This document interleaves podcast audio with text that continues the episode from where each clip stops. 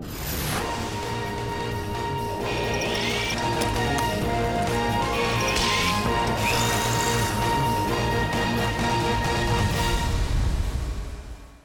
Olá, fã do esporte do Bola da Vez, tudo jóia? Ótima noite de sábado, ótimo ainda final de semana.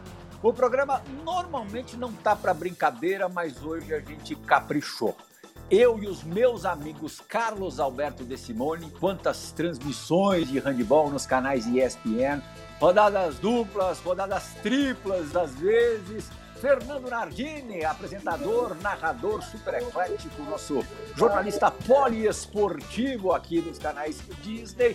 Vamos entrevistar simplesmente a melhor jogadora de handball do mundo na última década, 2011 a 2020. E não sou eu que está dizendo isso, não. O povo disse, o povo escolheu é, a comunidade do handball através de uma votação no conceituadíssimo site Planet, Planet Handball escolheu a Duda Amorim, nascida em Blumenau, radicada no handball, mais ou menos aqui em São Paulo, mas que construiu é, durante 15 anos uma carreira super sólida na Europa, Macedônia, Hungria, já há muito tempo atuando pelo Georgi, que é uma espécie de Real Madrid, trazendo pro, transportando para o mundo do futebol, do handball feminino, vários títulos europeus, é campeã mundial pela seleção brasileira e agora esse título de jogadora da década, jogadora mais importante, mais decisiva de 2011 a 2020 do handball mundial. Duda Amorim, primeiro agradeço pelo espaço, tenho certeza absoluta que vai ser uma hora super proveitosa. Já quero de cara saber duas coisas. Primeiro, em quem que você votaria para a melhor jogadora do mundo nesses últimos 10 anos? Segunda, você já foi MVP de campeonato mundial, já foi isoladamente numa temporada em 2014, né, escolhida a melhor jogadora do mundo é, por outro site especializado, no caso o site da Federação Internacional, da Federação Internacional de Handball, ou esse título de agora de melhor da década, dos três, das três conquistas, digamos, individuais, qual que você considera ser a mais importante, a mais especial? Começa com essas duas respostas pra gente, Duda. Oi, tudo bem? É um prazer estar aqui com vocês. Vamos lá, eu acho que todos os títulos são, são especiais, é, mas talvez o da Federação Internacional de Handebol, é, como se fosse a bola de ouro do, do futebol, talvez essa foi a mais especial em 2014, mas todas as outras são boas também, é sempre bom é, ter, o, ter o trabalho valorizado. E se eu votaria em mim para melhor da década, é uma pergunta muito boa. Não sei te dizer, talvez, é, lógico que, que a gente tem que valorizar nosso trabalho, mas tem tanta gente boa no handebol europeu é, e durante vários períodos. Mas talvez é, por eu ter ganhado os títulos é, durante esse período todo, acabaram me escolhendo. Então eu tô feliz mesmo assim. tá certo. A gente não combinou antes, Nardini e De Simone só vamos obedecer aqui o, o, sentido horário nas perguntas. É claro que o espaço sempre vai estar aberto para um atravancar o outro, entrar no meio do outro, não tem problema nenhum. Mas só para estabelecer o mínimo de ordem nesse papo com, com a Duda. Portanto, Nardini, o primeiro a perguntar. Duda, obrigado pela entrevista, muito legal te ver. É, eu queria saber de você a respeito de, de toda essa trajetória na, na Europa. É, por que, que lá atrás você escolheu a, a Hungria para permanecer, sendo que a gente tem outros tantos países aí, potências do handball. Por que você escolheu a Hungria ou você foi mais escolhida do que escolheu a Hungria? E agora você já é, obviamente, uma cidadã, você é muito local aí já. Me conta um pouco dessa, dessa escolha e dessa. De em casa você está hoje. Bom, na verdade o convite veio para ir para a Hungria. Eu estava jogando a minha primeira Olimpíada é, em, em, Pequim e eu, eu participei de um jogo. Eu jogava pouco na época, é, mas eu participei desse jogo contra a Hungria e eu marquei 11 gols. E foi onde surgiu o convite para vir para cá. Na época e até hoje, é um time que tem muitas estrelas, como é, é mais ou menos o Real Madrid, né, transmitindo futebol. É, então foi um desafio assim para mim. Olha, eu quero participar, já que tem bastante gente boa lá, por mais que eu tô no início da carreira, eu tenho que tentar. É um convite que não tem como recusar e graças a Deus deu certo. Agora eu já tô 12 anos aqui. De Simone, meu garoto, entra na brincadeira. Pô, obrigado. Primeiro, obrigado pelo garoto, hein, ô. Força de expressão. Então, rapaz, já estamos há tanto tempo transmitindo, não é verdade? Os cabelos brancos já vêm aí a galope. Cara, Ô, Duda. começou a fazer comentário na ESPN. Pô. É, é, exatamente, exatamente. Ô, Duda, primeiro, parabéns aí pela, pela conquista né, de mais esse título. Você que tem tido é, tantas oportunidades, conquistar tantos títulos aí ao longo da sua carreira, parabéns. É muito merecido. Eu vou começar a falar por lá de trás, né? É, espero que seu, seu Antônio esteja vivo ainda, é, sua família e tudo mais. Já começar com uma curiosidade, Duda. Porque nós vamos fazer um jogo em Blumenau, eu só não vou lembrar se você estava por Blumenau ou pela Metodista, né? Mas é quando acabou o jogo, você me levou para conhecer sua família e tudo mais, papá, e pô, Nardini e Plihal. Quando eu conheci o, o seu Antônio e fui dar a mão para ele, a mão do homem, meu amigo. Jogador de handball tem que ter mão boa para jogar e jogador de handball tem que ter mão boa para jogar, senão não consegue jogar. Uma raquete. Pô, não, não só a raquete. Na hora que eu dei a mão pro seu Antônio, meu amigo, uma pegada, pessoal. Aí eu falei, olha, agora eu tô entendendo que a filha é desse jeito. E, enfim, é, é, na hora ele comentou que mexia muito com o Machado, com não sei o quê, papai, enfim. Mas o que eu quero falar com a Duda é da família dela. Nesse início de carreira, ela que é a, que é a mais jovem da família, né? a menina, como eles chamam ela, a menina da família, mas o quanto os pais influenciaram ela para essa situação toda e da, da Ana Morim, que, enfim, a gente já no início das nossas transmissões aqui, a gente já falava da Ana Morim na Macedônia e tudo mais, então como é que foi essa, esse início do, da, da sua família te incentivando? Então, parabéns para você aí, parabéns para toda a sua família e vamos ver aí como é que eles estão ainda. É isso aí. Muito obrigada. Todo mundo está bem, graças a Deus. Todo mundo com saúde, muito feliz. Um momento muito bom para a família toda. É, minha irmã, é, eu comecei a jogar por causa da minha irmã. A minha mãe era, era professora de educação física, então é, a minha família sempre foi muito ativa, sempre o esporte estava é, nas nossas atividades. Então, quando comecei, era mais uma, uma recreação, por mais que eu já era um pouquinho mais focada do que, do que as outras pessoas, a gente não sabia que, que, que eu ia acabar levando tão a sério. No início, meu pai não deu um super, super suporte, assim, porque ele talvez não, não era o desejo dele que eu seguisse a carreira esportiva. Mas aí teve o trabalho dos primeiros técnicos, o Fausto Graciano. Fui lá em casa tomar um café com meu pai. Meu pai tinha padaria, né? Então, comeu uma cuquinha lá do sul.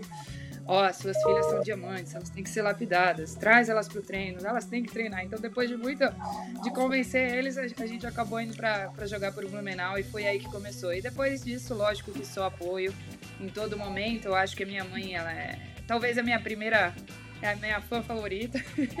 Ela sempre tá acompanhando, sempre eu, eu sou obrigada a mandar os links dos jogos para ela. Aí tem aqueles momentos assim que você tá mais para baixo, tu liga para ela. Eu lembro de uma vez, isso faz tempo, depois da Olimpíada, a gente perdeu as quartas falou: assim, mãe, eu quero parar de jogar, eu não quero mais.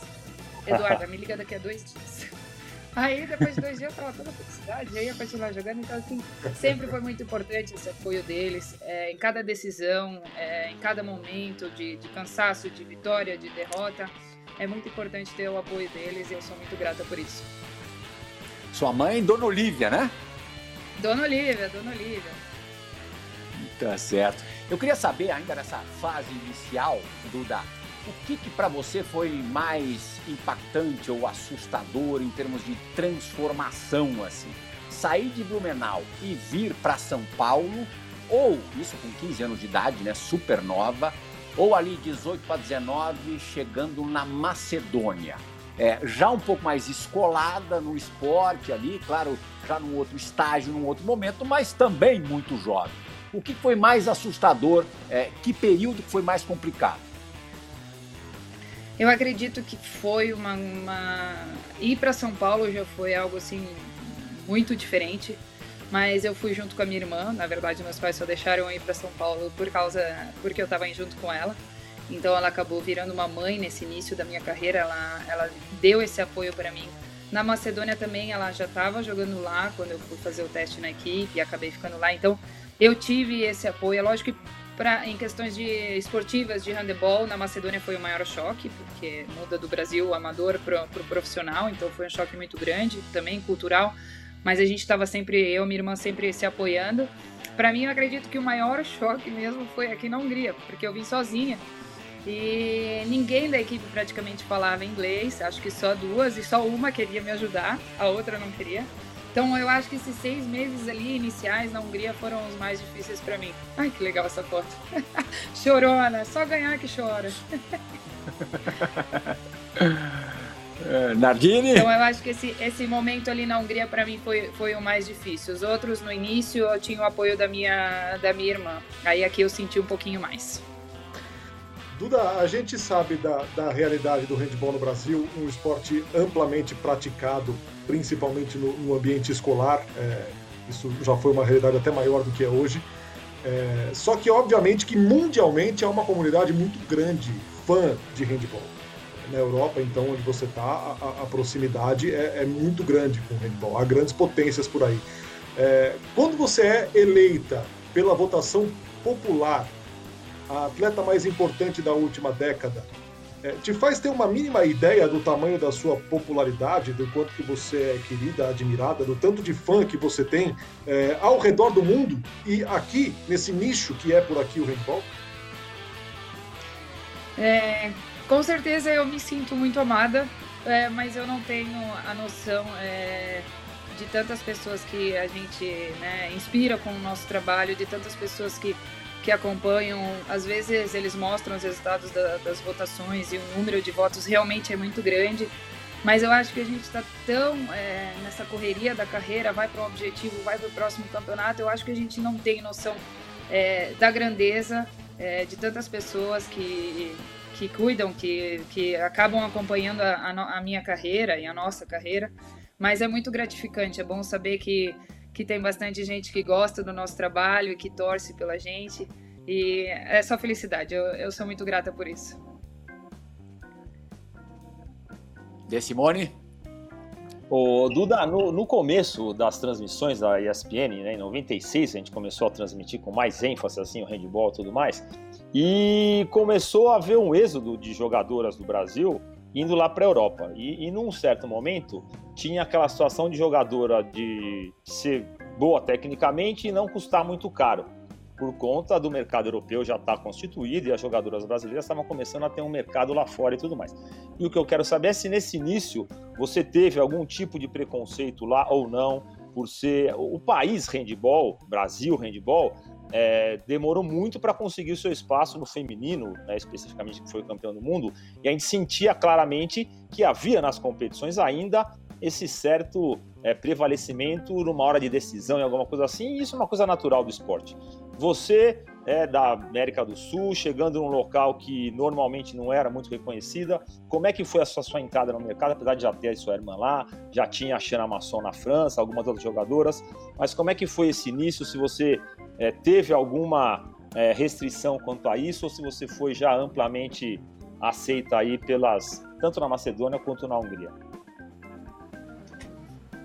Eu acho que sempre tem é, um pouquinho de limite, né? um pouquinho de barreira quando você chega numa equipe nova.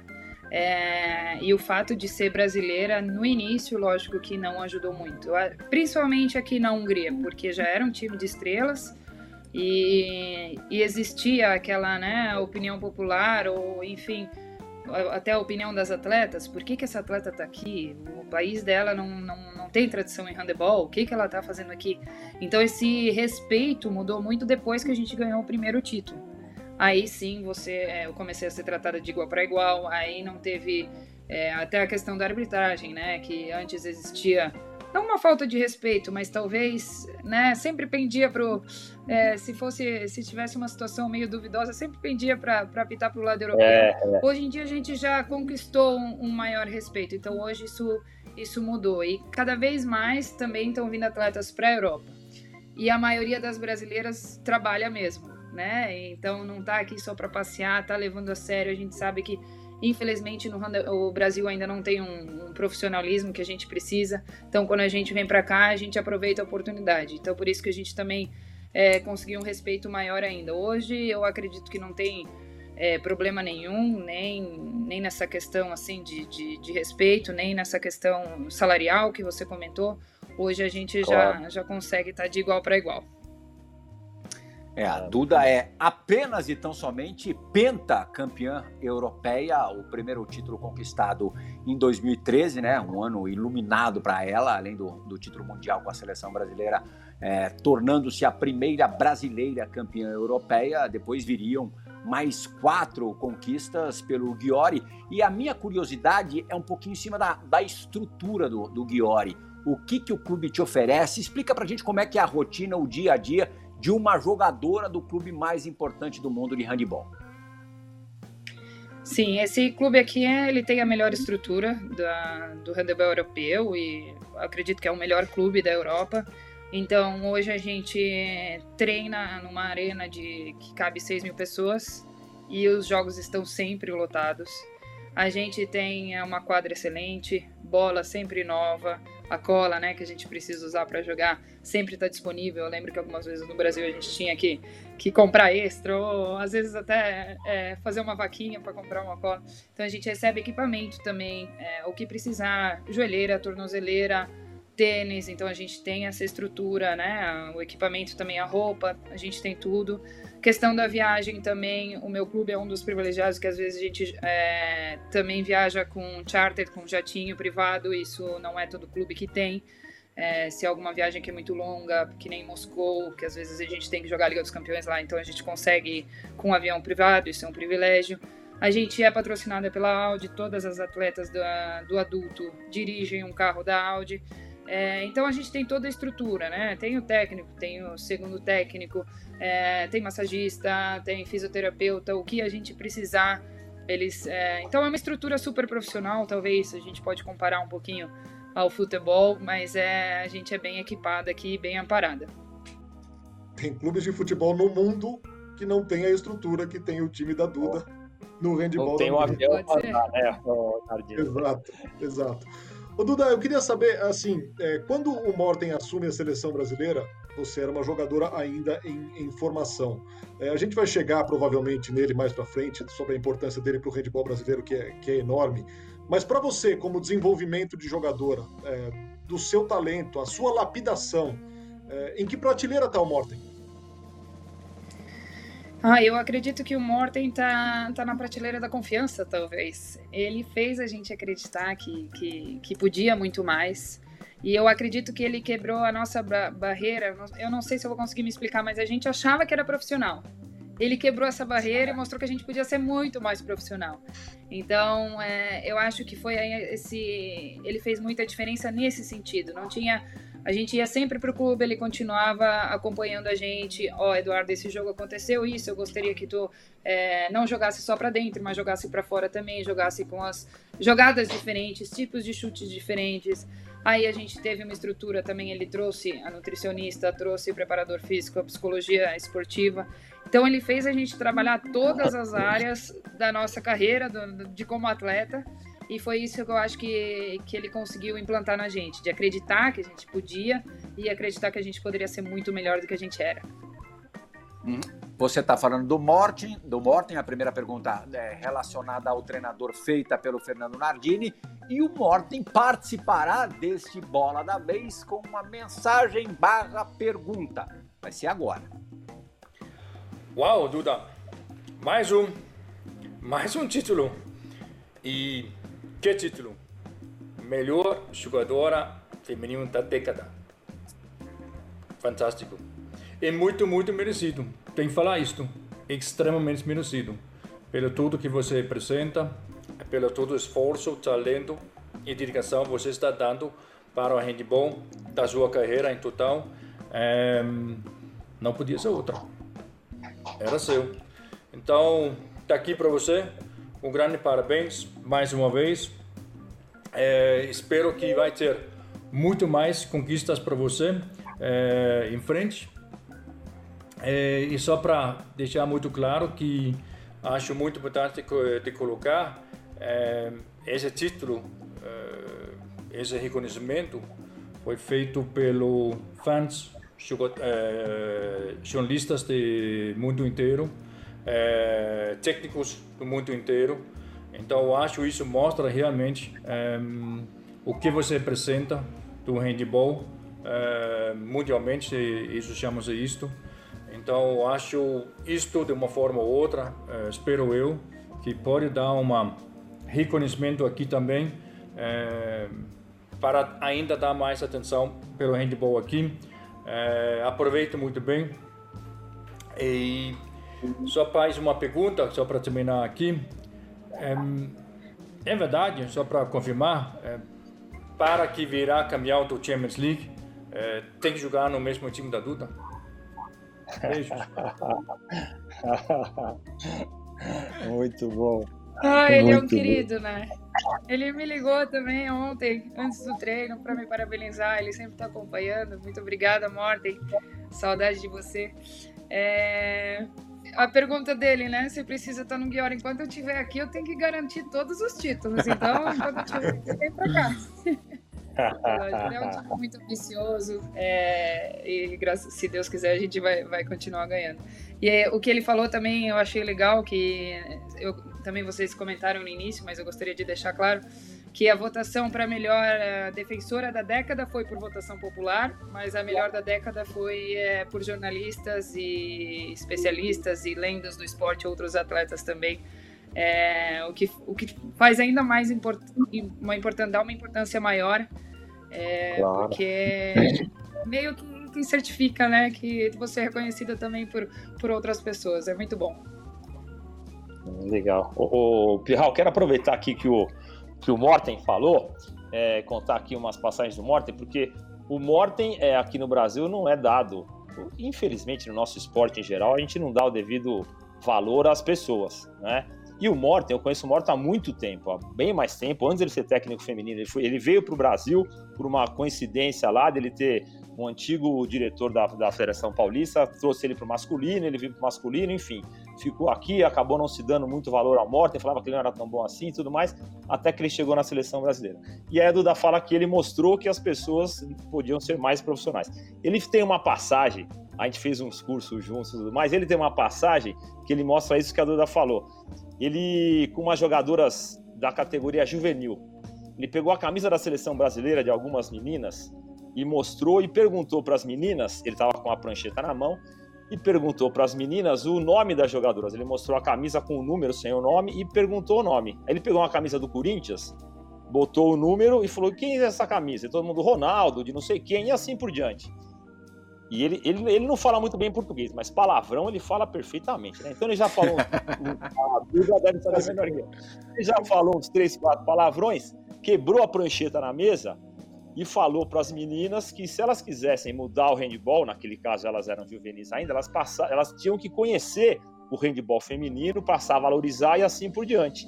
E aí a ideia dele era que mudasse essa característica e esse, essa importância que o handball feminino tinha. E foi isso que ele fez com as meninas. Aí ele começou a treinar, enfim, foi altamente é, competente e, e realmente deu esse ganho de qualidade para as jogadoras. E aí eu queria perguntar para a Duda em relação aí ao Morten, é, não só da importância, Duda, mas ele ter ido para o Guior, né, naquele ano em que o Brasil foi campeão e tudo mais, como que vocês viram isso? A gente acha que foi realmente muito importante para o Brasil conseguir o título mundial, mas como que ele trabalhou com essa situação de ele estar lá no Guior com vocês e já estar tá próximo ao Campeonato do Mundo e assim por diante?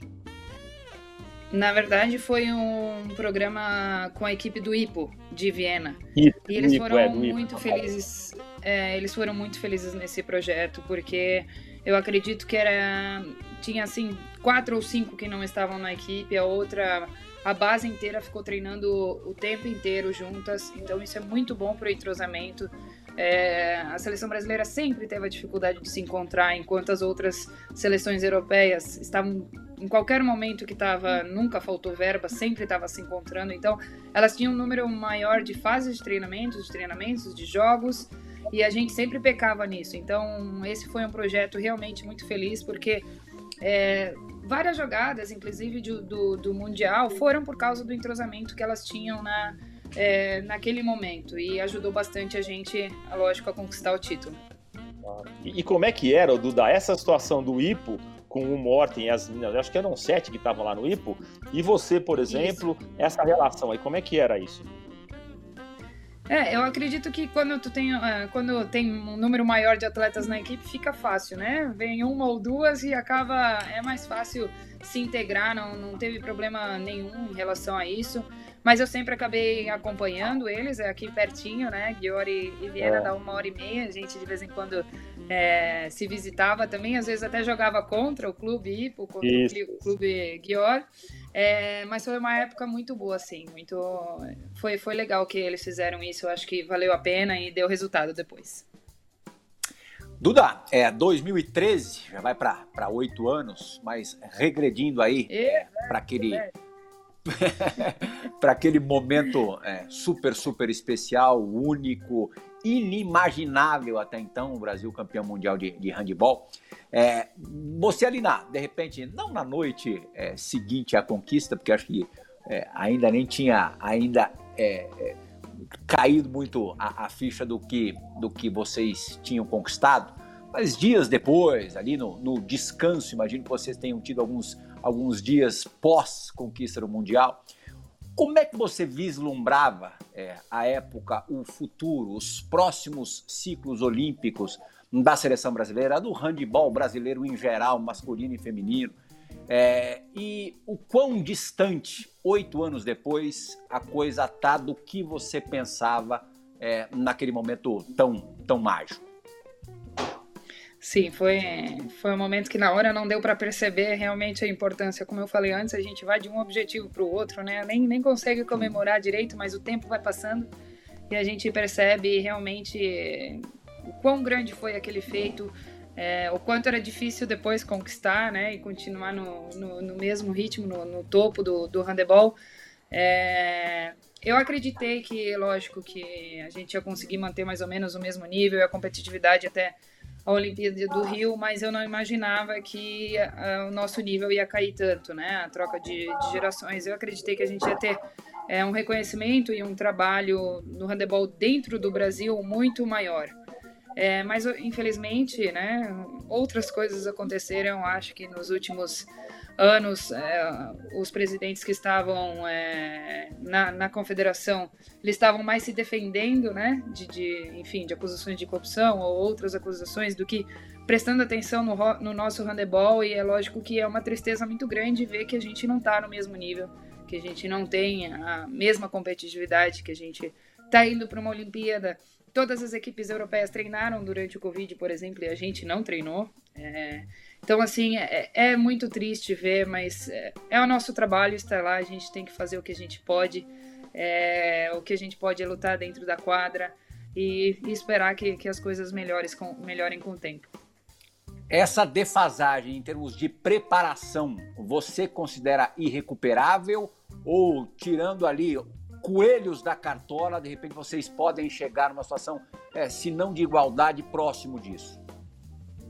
Eu acredito que vai levar tempo ainda, né? Lógico que a partir do momento que você está na Olimpíada, qualquer equipe que está lá pode ganhar, é, mas teve uma renovação muito grande e algumas peças vão sair depois da Olimpíada, então eu acredito que precisa de um tempo muito maior. Eu acho que essa geração deve estar tá colhendo maiores resultados só daqui a uns dois, três anos, se continuar trabalhando com as mesmas pessoas, né? Lógico, se continuar, se tiver uma continuidade de trabalho, um investimento. É, mas no momento a gente não, não tem essa, essa competitividade. Mas vamos lá para. É, é, a medalha que falta, como eu falei, né? Tem que lutar. Agora, Duda, você tocou num ponto importante aqui, é, falou a questão dos presidentes, a questão política da Confederação Brasileira de Handball, é algo muito delicado que tem acontecido depois de 30 anos do Manuel de Oliveira à frente da, da confederação. É, ele foi afastado por suspeita de mau uso do dinheiro público. É, entra o Ricardinho no lugar dele. O Ricardinho é acusado de assédio sexual, afastado pelo Comitê de Ética do COB, que corta o dinheiro da confederação e acaba prejudicando a caminhada das seleções rumo aos Jogos Olímpicos de Tóquio houve uma manifestação do, do masculino, também do handball de praia, muita pressão para cima da confederação. É, é, óbvio que isso, é, é, dentro da, da, quadra, a hora que vocês enfim conseguem se reunir para treinar, isso não chega tanto. Mas como é que você aí de longe acompanha esse tipo de noticiário é, e o quanto isso é, é, é desanimador, desalentador, principalmente num ano tão importante como esse? É muito, para mim é muito triste ver isso, principalmente porque a gente está a parte de tudo, é, mas infelizmente a gente é, não pode mudar muita coisa. Na verdade, é, a gente, é, lógico que tem agora a participação da, da votação dos atletas, mas é uma coisa assim que a gente não tem, vamos dizer, tanto poder de Poxa, a gente esperou, pediu, ligou para o Ricardinho, por favor, se afasta. A gente precisa treinar, a gente precisa se encontrar com a seleção. Então ele demorou muito até o último segundo. O mundial, o masculino quase não foi para o mundial.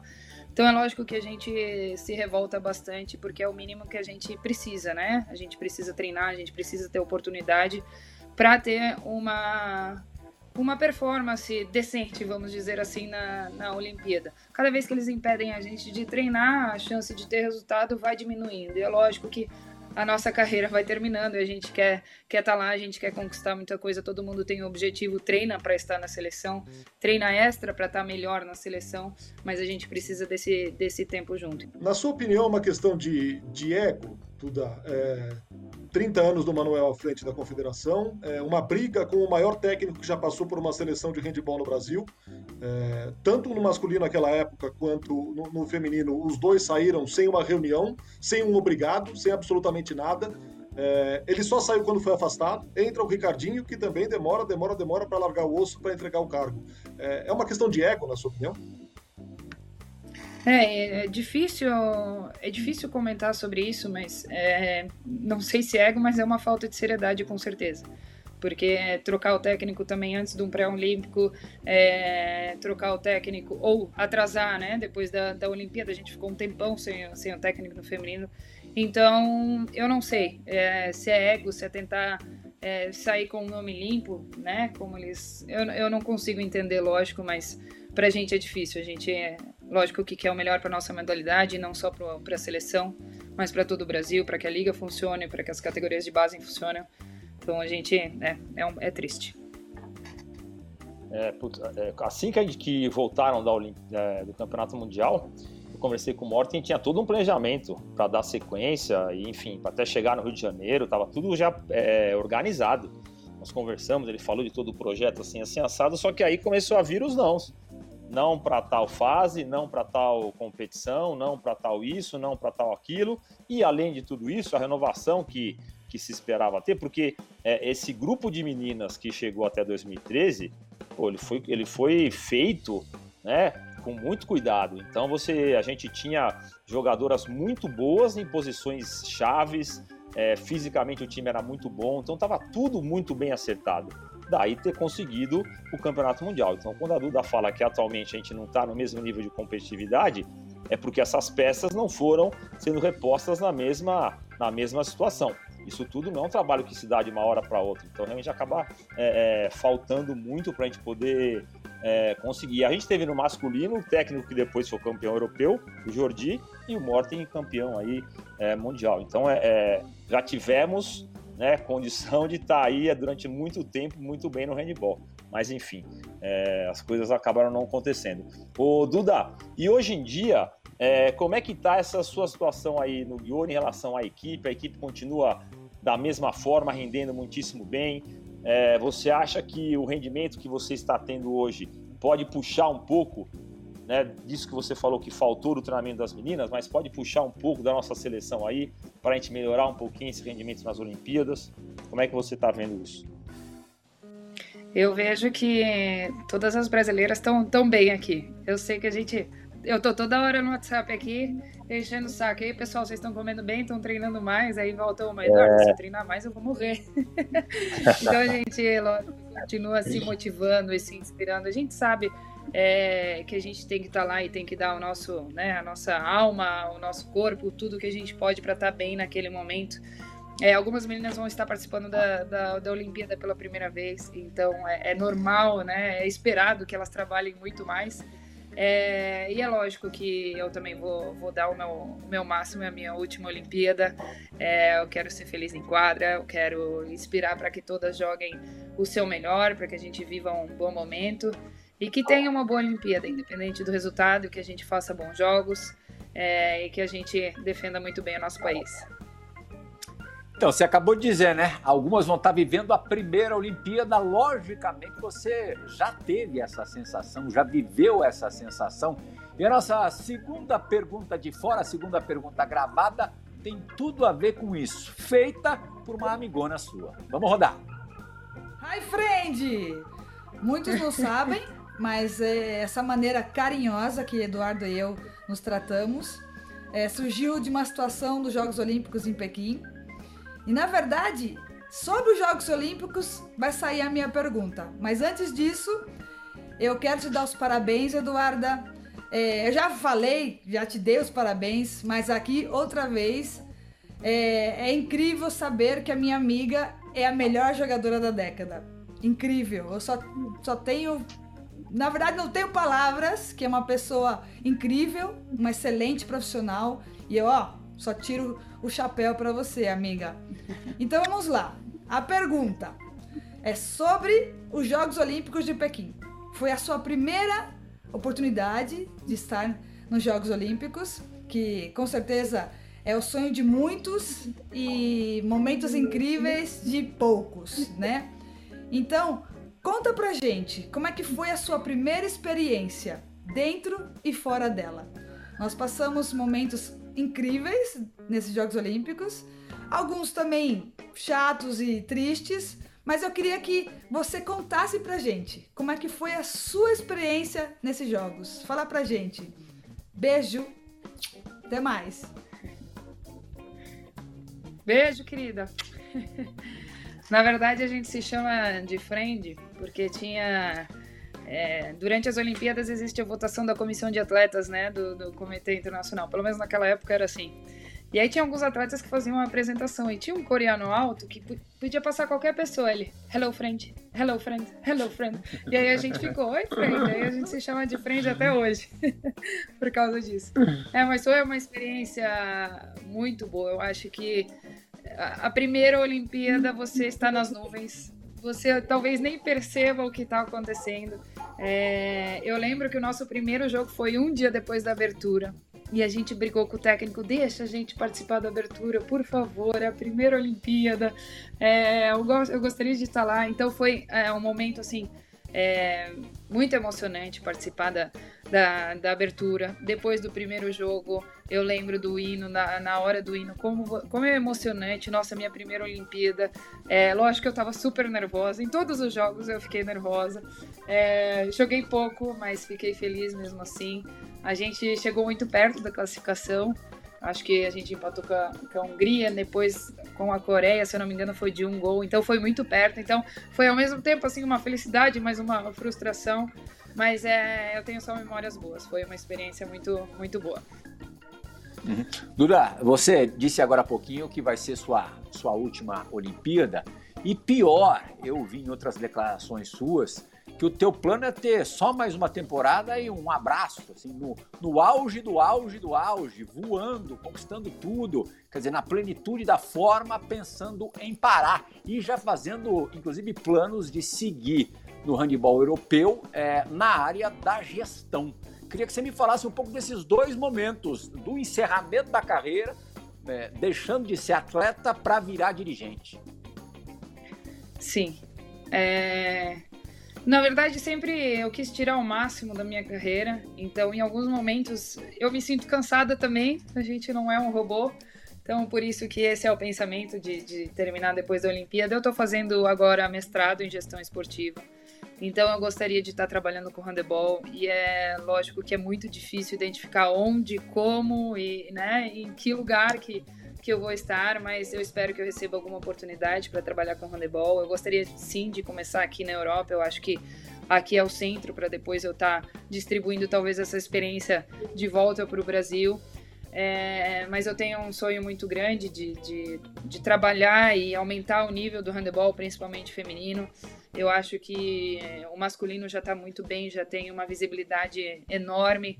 É, e o masculino e o feminino tem espaço para isso, principalmente aqui na, na Europa. A gente tem bastante time, tem bastante qualidade, tem muita menina com talento.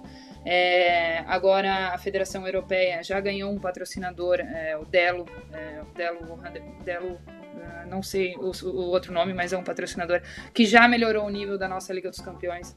Então, aos poucos, assim, a gente tá, tá conquistando mais espaço. E se eu puder participar desse processo ou, ou de qualquer outro para melhorar o handebol, eu vou ficar muito feliz.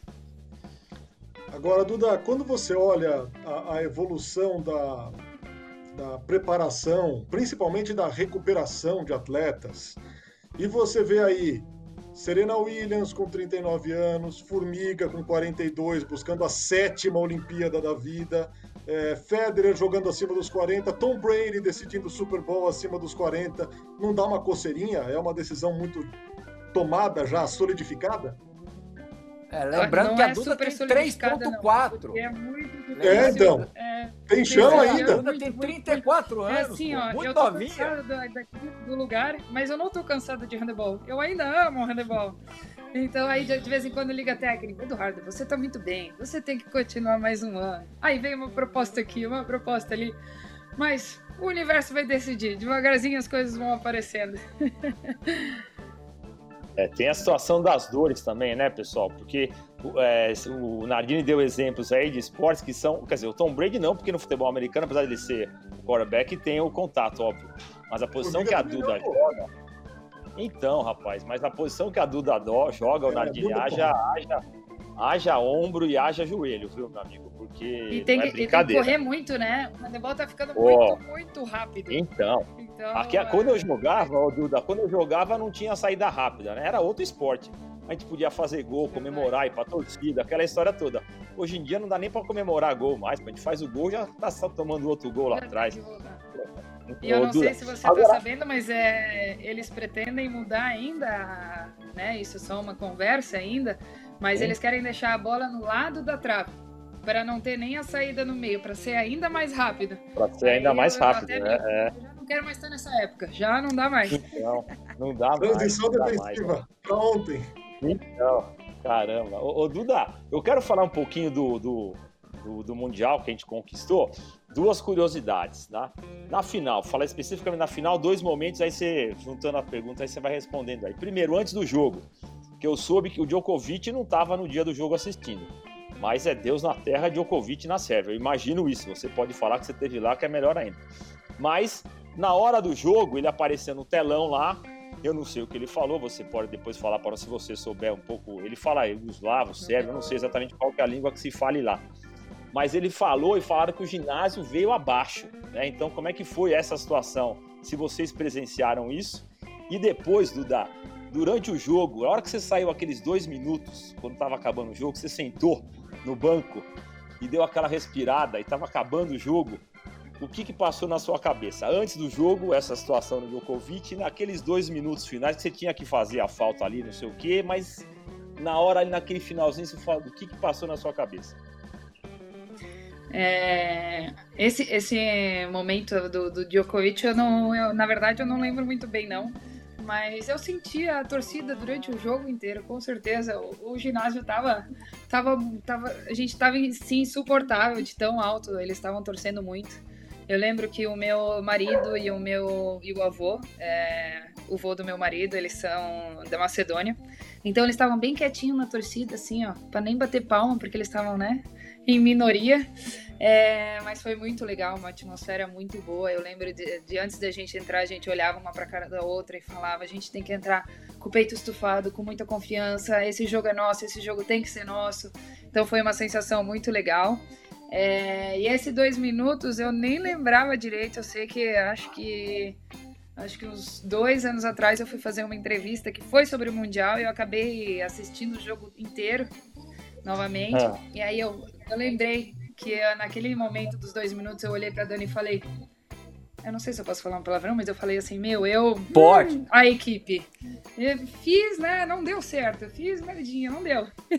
Aí, mas depois deu certo. A gente voltou, recuperou. É, eu lembro que eu tava muito cansada, é, porque a gente tava, né, o, o campeonato inteiro. Eu falei, Hanna, vai com tudo, vai que tu consegue. Aí ela acabou fazendo aquela fita, aquele gol, e eu guardei minha energia para né? pra defesa, dela, é, então foi um, foi um, momento histórico. É, putz. A gente tem. A gente tem pouco mais de 10 minutos de programa, pouquinho mais de 10 minutos, que é, vamos deixar para o segundo bloco, porque é necessário fazer uma parada agora Daqui a pouco segue o Bola da Vez com Eduarda Amorim, Duda Amorim, simplesmente a maior jogadora de handebol da última década. E ela é brasileira, tá, gente? A gente volta já!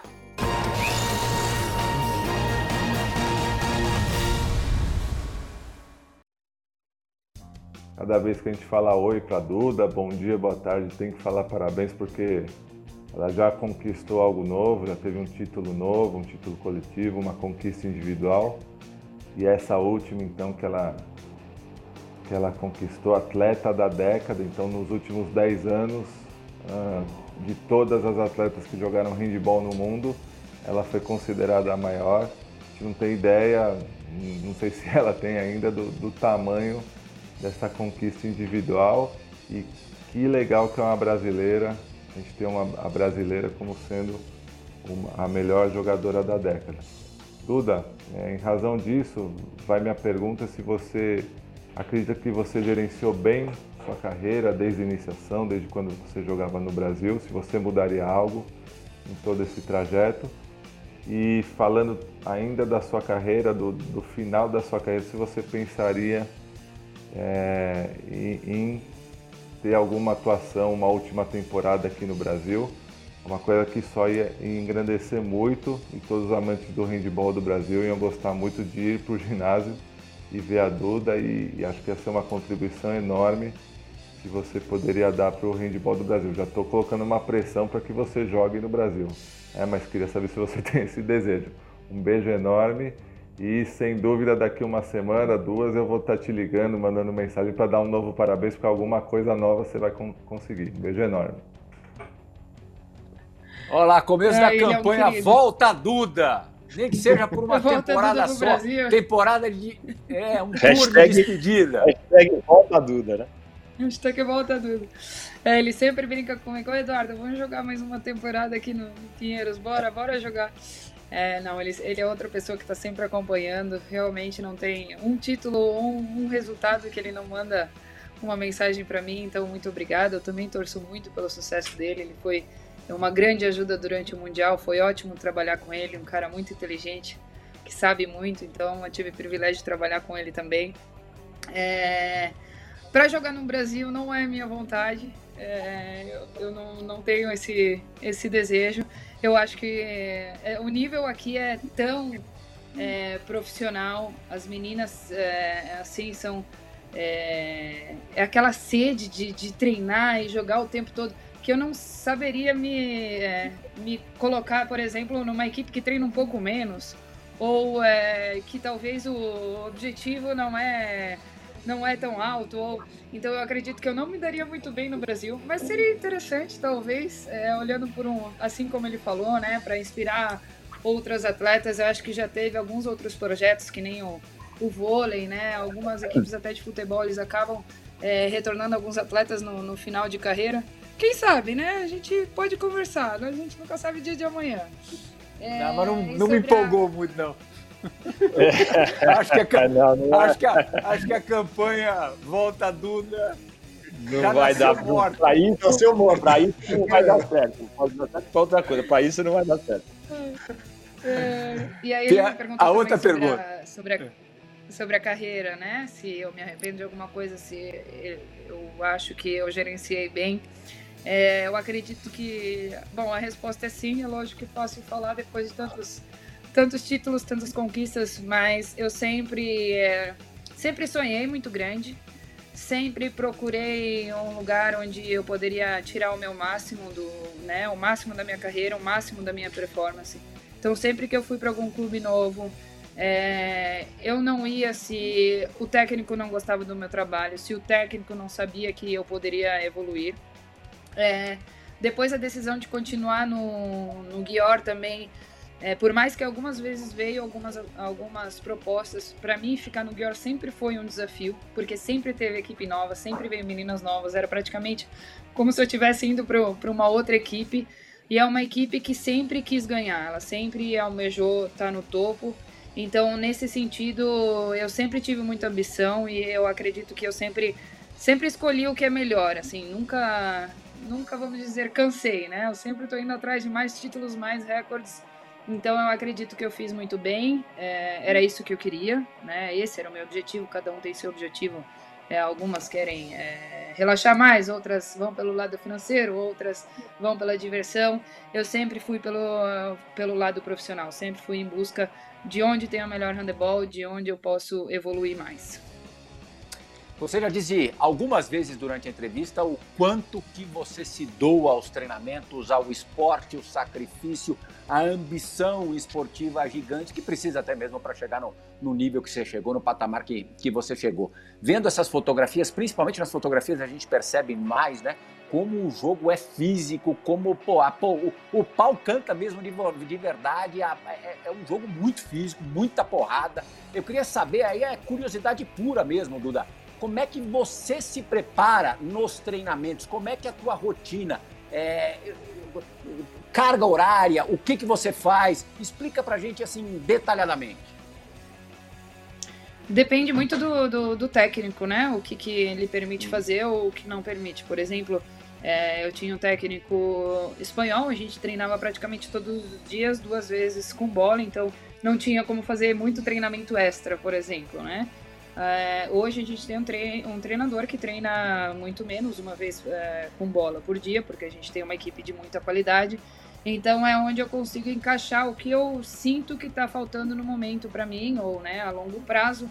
Por exemplo, se eu sinto que está faltando fôlego durante o jogo, é, quando eu vou treinar, é, fazer o treinamento extra, eu vou correr, eu vou fazer intervalado, isso tudo lógico acompanhado né, do, do preparador físico. É, se eu sinto que é muito tempo sem fazer academia, eu vou fazer sempre academia. É, eu também costumo assistir muitos vídeos, fazer muita análise do, do, oponente ou até mesmo dos nossos jogos, o que a gente precisa melhorar. Aqui no Guior eu, eu recebi também, né? Vamos dizer, eu recebi, eu acabei me encaixando numa figura como líder. Então eu cuido também da parte é, mental das meninas, da atmosfera da equipe, se elas estão bem, se elas estão felizes, se elas estão confiantes. Então eu realmente dou muito, muito da minha energia para que eu esteja bem, para que a minha equipe esteja bem. E, e, e, tá dando certo. Por isso que talvez eu tô, eu tô cansada. Eu doei bastante do meu tempo. Duda, é, 2013 o título mundial, aquela alegria absurda. 2014 mais um ano espetacular, melhor do mundo. 2015 a pior lesão da sua carreira. O que, que aquilo te ensinou? O que aquela, aquele meio ano, talvez até um pouquinho mais de meio ano, para se recuperar de lesão no joelho, o que, que aquilo te ensinou é, como jogadora? O que aquilo te apresentou para o futuro o que te melhorou como ser humano? Sim. É, foi um momento triste, eu acho que é, foi chocante, assim, né? Porque foi a, um momento, uma, uma das maiores lesões, e, que eu não tenho mais nenhuma, se Deus quiser.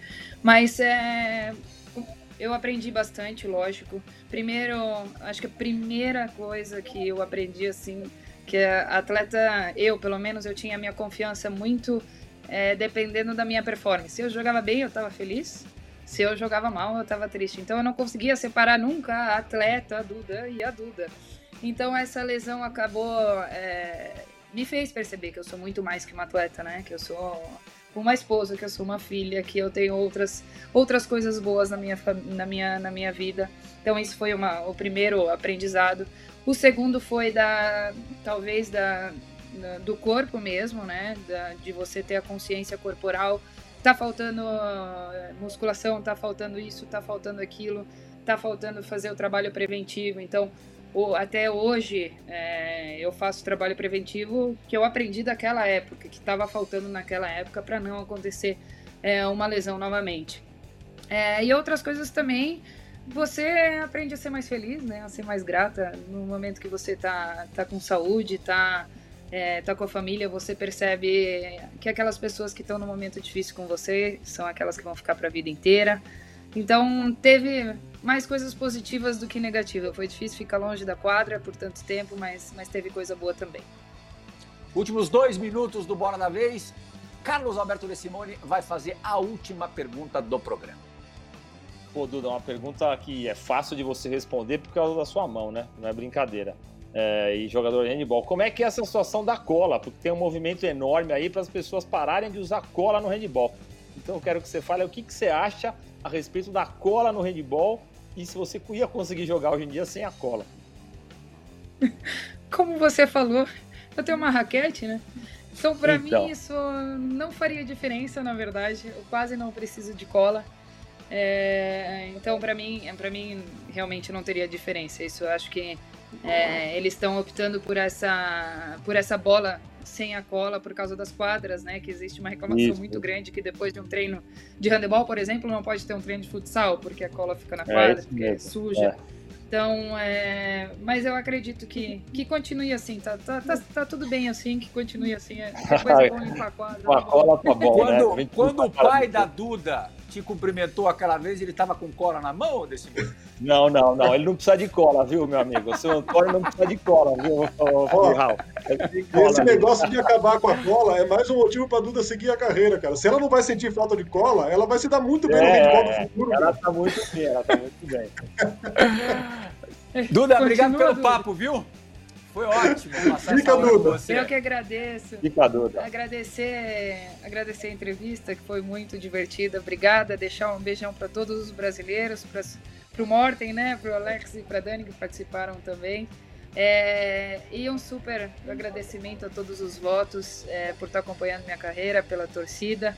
E, e, é isso, eu espero que a gente tenha uma boa atuação na Olimpíada. Eu espero que, que eu termine essa, essa carreira com a seleção com chave de ouro. Obrigada, pessoal. Pô, a gente que agradece demais, agradeço também ao Nardini e ao Decimone. Que legal reencontrar o Decimone, companheiro de tantas transmissões, tanto tempo é, atrás, passa depressa. E for esporte, agradeço pela companhia nesses últimos 60 minutos. Entrevistamos a Duda, que tinha tudo para ser uma grande atleta de ginástica rítmica, mas foi ainda maior, bem maior, é jogadora de handball a maior da última década. Fã do Esporte, a gente volta sábado na semana que vem com outro Bora da Vez. Tchau!